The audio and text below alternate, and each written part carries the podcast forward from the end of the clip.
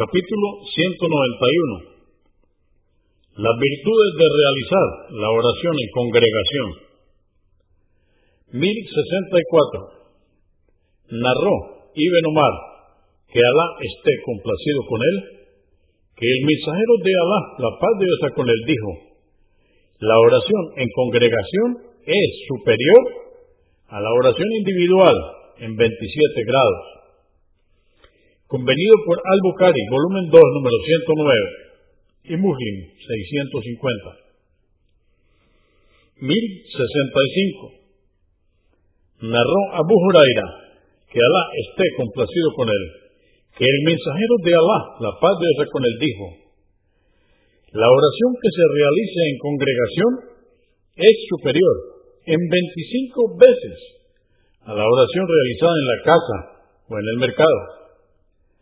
Si hace correctamente la ablución y sale de su casa exclusivamente para hacer la oración en la mezquita, no habrá paso que dé hacia la mezquita por el que no sea elevado un grado o por el que no le sea perdonado un pecado. Cuando reza, no cesan los ángeles de pedir por él siempre que no haga nada que invalide su ablución. Dicen, Alá, bendícelo, Alá, ten misericordia de él, y estará en oración siempre que se encuentre a la espera de realizarla. Convenido por Al-Bukhari, volumen 2, número 112, y Muslim, 649. 1066. Dijo Abu Huraira, que Alá esté complacido con él. Se presentó un ciego ante el profeta, la paz de Dios con él, y le dijo, mensajero de Alá, no tengo quien me conduzca hasta la mezquita. Le pidió que le diera permiso para rezar en su hogar y se lo concedió. Cuando se marchaba, el mensajero de Alá, la paz de Dios con él, lo llamó y le preguntó, ¿oyes el llamado a la oración? Dijo, sí. Dijo, entonces responde al llamado. Muslim 653. 1067. Abdullah. Y se dijo también que Amr ibn Qais, conocido como Ibn Um Maktum, el muezín, o sea, el que hacía el llamado a la oración, que Alá esté complacido con él, dijo, mensajero de Alá, en Medina hay muchas serpientes, escorpiones y felinos peligrosos. Le dijo el mensajero de Alá, la paz de Dios con él, si oyes decir al muezín, venid a la oración, venid al éxito, entonces ve. Abu Daud 553,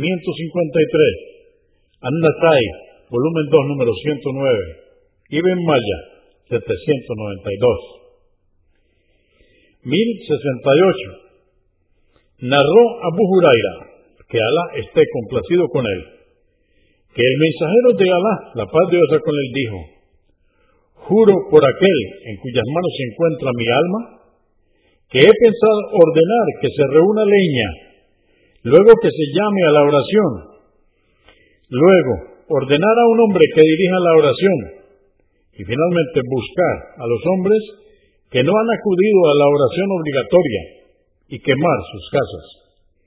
Convenido por Al-Bukhari, volumen 2, número 107, y Muslim 651. 1069.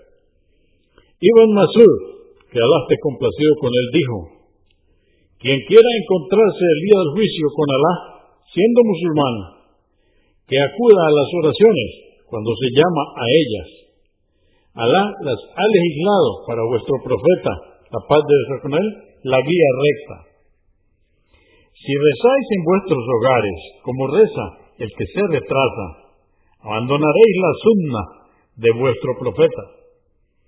Si abandonáis la sunna de vuestro profeta, os extraviaréis. He visto en la época del mensajero de Alá, la paz de Dios que nadie se ausentaba, excepto los hipócritas. Había hombres que por su debilidad o enfermedad concurrían siendo ayudados. Muslim 2155. En otra versión registrada del mismo Sahabi, que Alá esté complacido con él, dijo, el mensajero de Alá nos enseñó las prescripciones de esta guía, y entre ellas estaba concurrir a las mezquitas cuando se llama a ellas. 1070. Narró Abu al-Darda, que Alá esté complacido con él, que el mensajero de Alá, la paz de Dios con él, dijo, aunque solo fuesen tres personas, las que no rezasen juntas en una aldea o en un lugar en el campo, el demonio las dominaría. Debéis ser una comunidad unida, pues el lobo no come sino a la oveja solitaria. Muslim 656, At-Tirmidhi 221.